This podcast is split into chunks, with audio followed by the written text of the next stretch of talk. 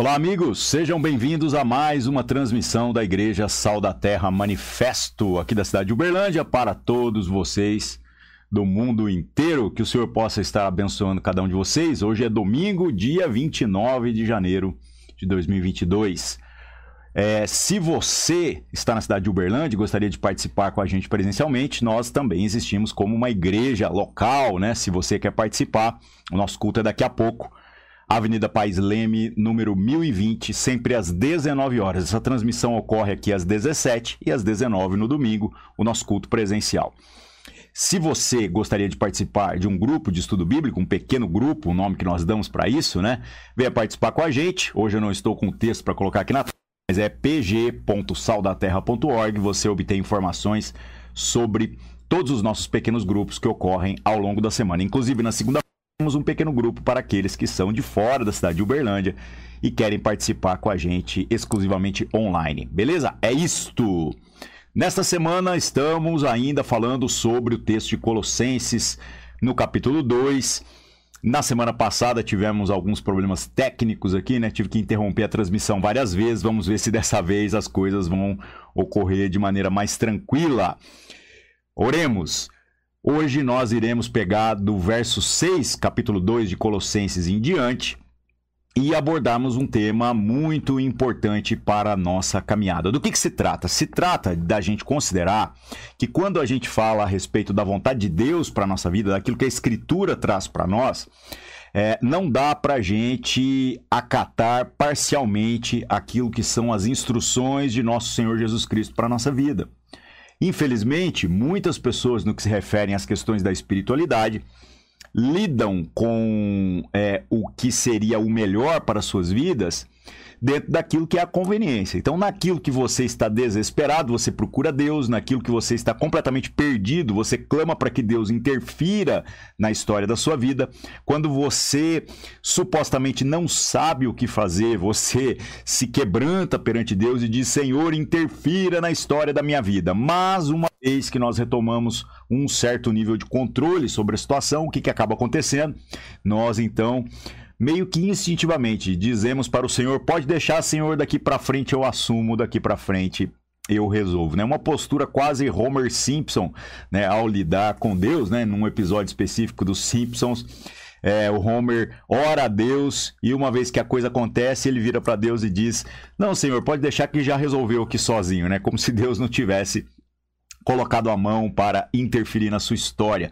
Será que a nossa espiritualidade se dá da mesma maneira? Será que nós estamos buscando interpretações da conveniência quando se trata de determinadas situações onde a gente acredita que agora já pode ter o controle? Como eu disse, isso é instintivo, isso é do ser humano. Mas a única maneira de estarmos completamente é, compromissados com a revelação trazida pela palavra de Deus para a nossa vida é se nós estivermos alinhados com a integralidade daquilo que o Senhor está falando na Bíblia. Então não dá para viver meio termo. E por mais que isso pareça óbvio, para mim, sinceramente, tudo é óbvio. A gente tropeça é no óbvio, a gente tropeça nas coisas mais simples, e se não tropeçássemos, com certeza boa parte das pregações que a gente é, insistentemente faz para nós mesmos, né?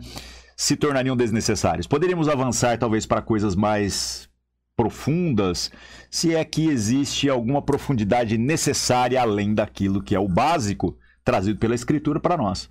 Então, como nós nos relacionamos com aquilo que é esta vontade de Deus, que é ampla, que atinge todas as áreas da nossa existência, da nossa vida, do nosso pensar, dos nossos planos, nossos sonhos. Nós colocamos Deus no lugar onde a gente acha que ele deveria estar, ou nós pedimos para que o Senhor tome toda a nossa vida e então abraçamos o pacote da revelação, o pacote doutrinário que contempla a vontade do Senhor na nossa caminhada. Isso é muito sério. Vamos ler o texto, a gente vai pegar aqui Colossenses 2, do verso 6 em diante, e vamos ver o que, que o texto fala a gente a respeito desse assunto. À medida que a gente vai lendo o texto juntos, vamos também comentando, beleza? Então vamos lá, Colossenses capítulo 2, verso 6. Olha só o que o apóstolo Paulo diz aqui para os irmãos da igreja de Colossos. Como, pois, recebestes o Senhor Jesus Cristo, assim também andai arraigados e sobreedificados nele e confirmados na fé, assim como fostes abundante ação de graças. Uma coisa, no momento do desespero, no momento em que você se rendeu a Cristo, muitas juras de amor podem ter sido feitas, muitas coisas a gente pode ter colocado diante dizendo: "Ah, Senhor, toma minha vida. Senhor, eu não sei o que fazer, que o Senhor venha e traga luz sobre aquilo que está em trevas, que o Senhor venha e resolva o problema". Só que num segundo momento, pode ser que a gente supõe que agora entendeu alguma coisa que não entendia antes, né? E muda, parece, o nosso tipo de relacionamento com a vontade de Deus. Quer uma boa dica? Você crê que foi salvo pelo Evangelho, pelo conhecimento da obra do nosso Senhor Jesus Cristo em seu favor, permaneça na simplicidade daquilo que essa mensagem contempla. Tudo que a gente vai colocando de anexo nessa mensagem mais atrapalha do que ajuda. Então a gente começa a colocar outros intermediários na nossa relação com é, Deus, né? A gente começa a colocar o pastor, o santo, a santa, é, é, os ritos, os badulaques ou qualquer outra coisa, como se fossem é, virtudes complementares àquilo que nosso Senhor Jesus Cristo já fez por nós. Você pode viver esse tipo de espiritualidade é, tranquilamente, mas entenda que a vontade de Deus para nós, descrita nas Escrituras, está na simplicidade daquilo que você ouviu a respeito de Jesus Cristo. É só Jesus Cristo.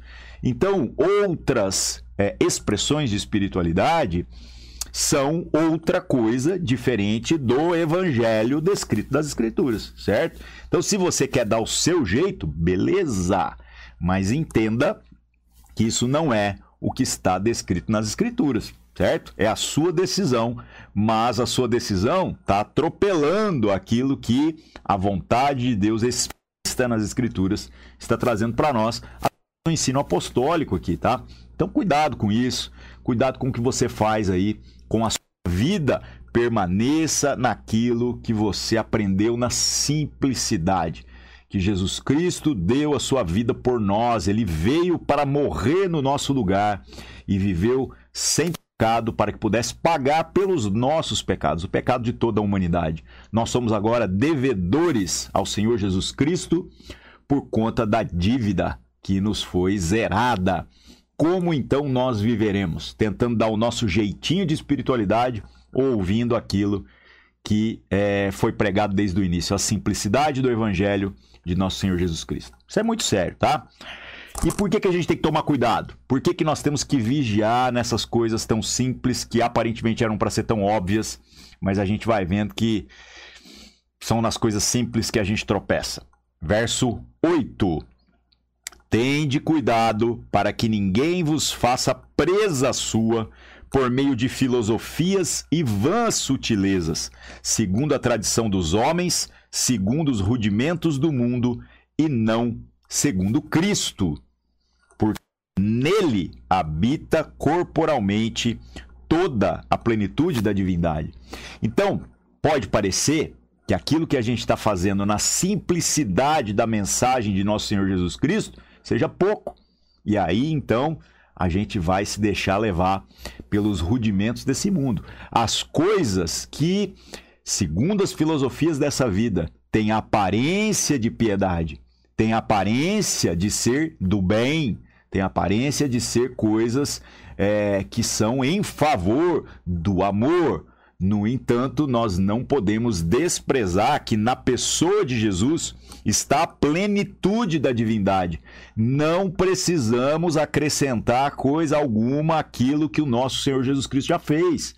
E se nós tentarmos fazer isso, estamos literalmente dizendo: Senhor, pode deixar que daqui para frente eu assumo. Curiosamente, né? É, nós nos presas de muitas pessoas que utilizam desse anseio do homem de fazer o bem, de buscar o que é correto, de buscar alguma coisa é, que seja supostamente virtuoso e discrepante daquilo que a Escritura está dizendo para nós, nós nos tornamos vítimas dessas pessoas porque elas usam esse anseio que há em nós para nos escravizar debaixo de é, jugos religiosos, né, de fardos religiosos vão sendo acrescentados sobre a nossa vida, mas no final não produzem absolutamente nada de bom. Por isso, muitas pessoas têm se tornado cansadas da experiência com a religião. Né? É, o cansaço delas é legítimo.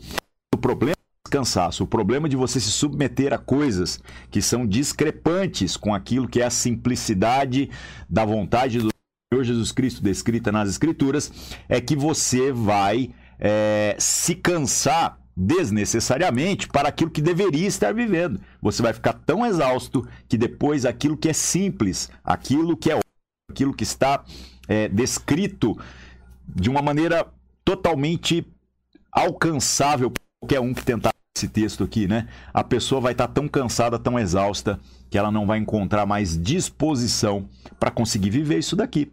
Você pode estar se decepcionando com a verdadeira igreja do nosso Senhor Jesus Cristo, porque você se decepcionou com a falsa igreja do nosso Senhor Jesus Cristo.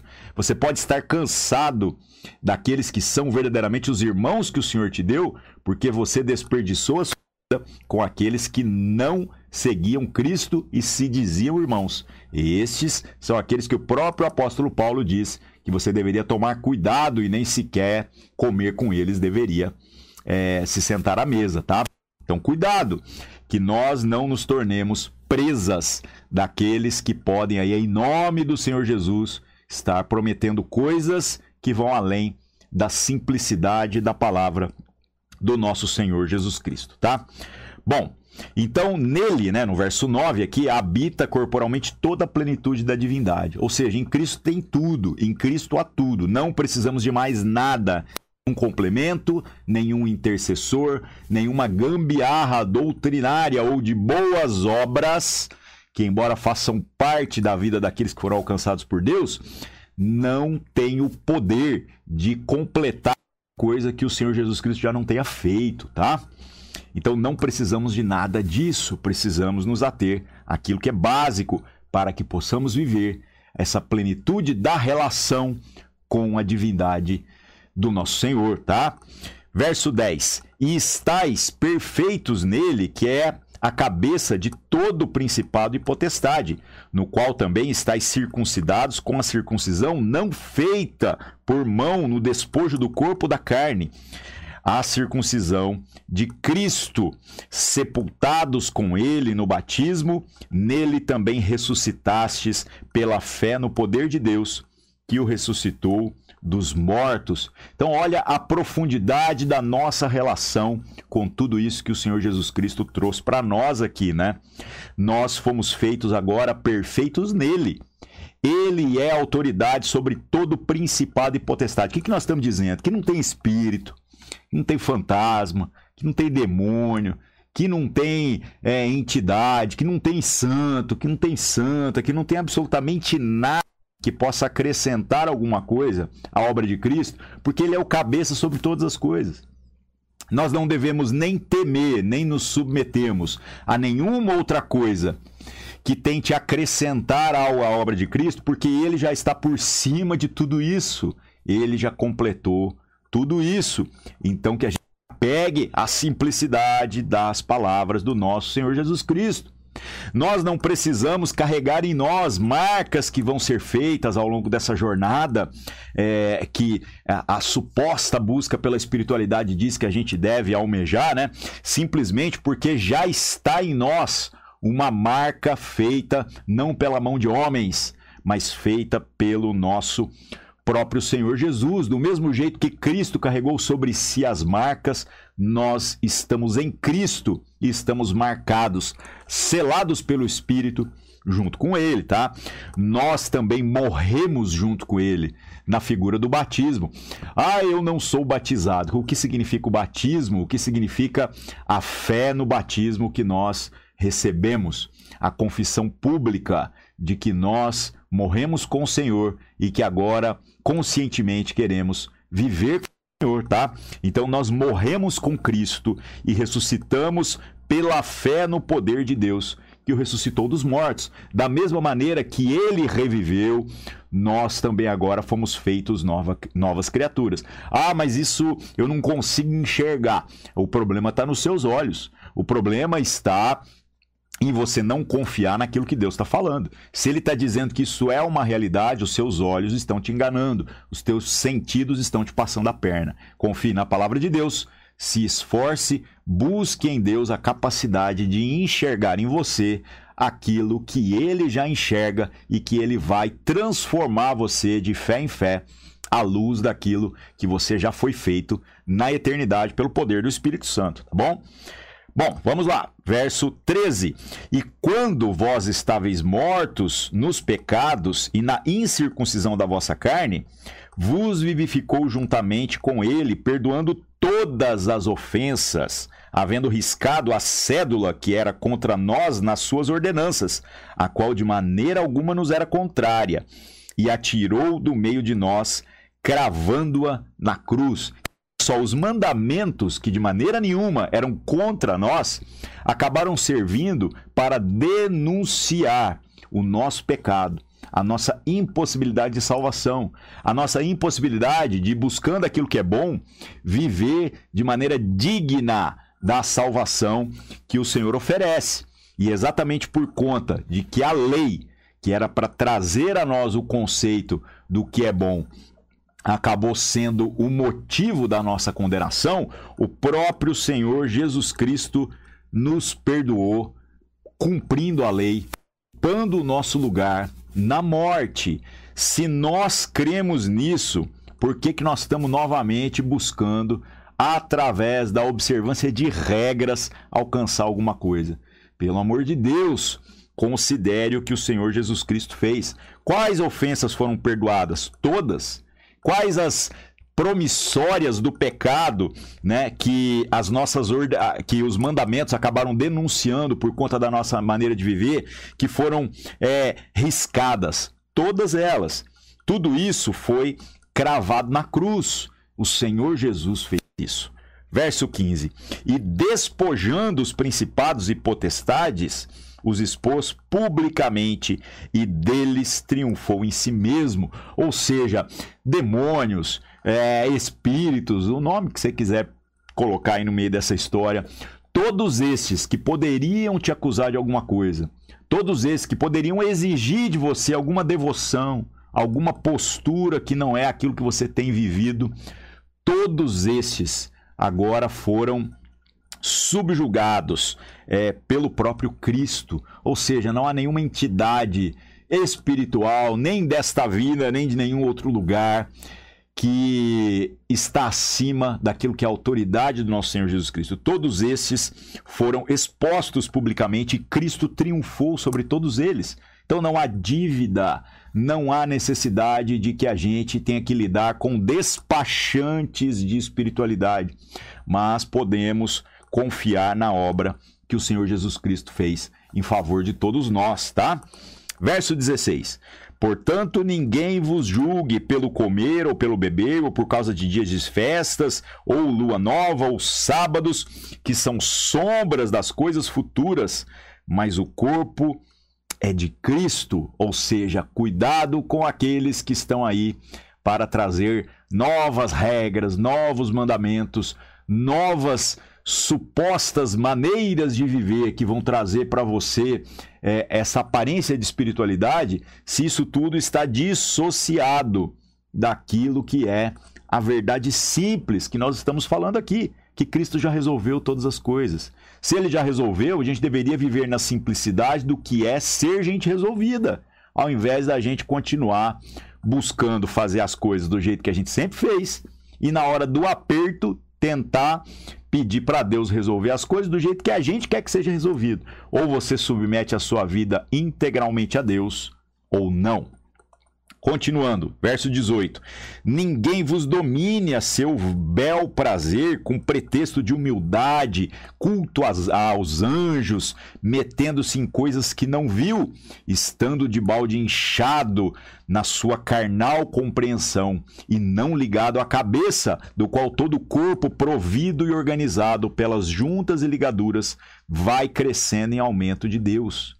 Olha que legal, tem um tanto de gente que vai trazer para você receita de espiritualidade, que vai falar sobre coisas que nós não sabemos, conhecemos, não enxergamos, não alcançamos. Não caia nessa conversa. Fique na simplicidade do que a Escritura trouxe para você, daquilo que foi revelado, que o Senhor Jesus veio, viveu em carne, não pecou, morreu no nosso lugar para pagar pelos nossos pecados ele viveu e morreu no nosso lugar, para que nós, agora mortos para o pecado, possamos viver como ele disse que deveríamos viver e como viveremos toda a eternidade. Se esta é a realidade, não se submeta a outras coisas que não fazem sentido, tá bom?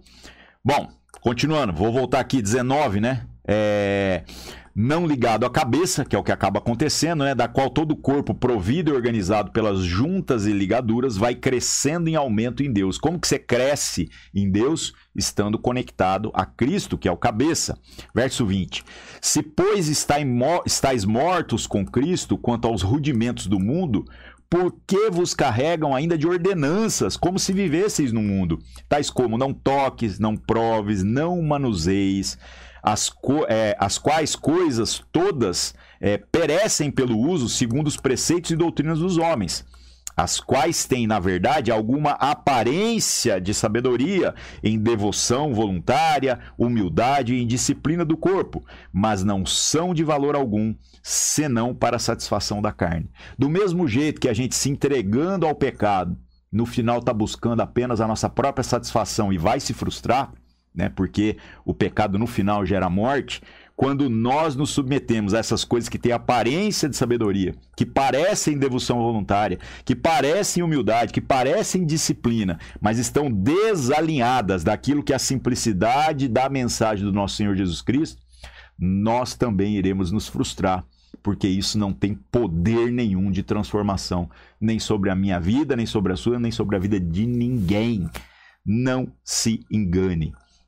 Capítulo 3, Colossenses 3, vamos ler aqui é, mais quatro versículos, beleza?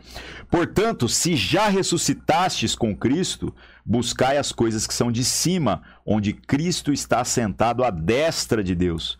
Pensai nas coisas que são de cima e não nas que são da terra, porque já estáis mortos e a vossa vida está escondida em Cristo, em Deus. Quando Cristo, que é a nossa vida, se manifestar, então também vós vos manifestareis com ele em glória.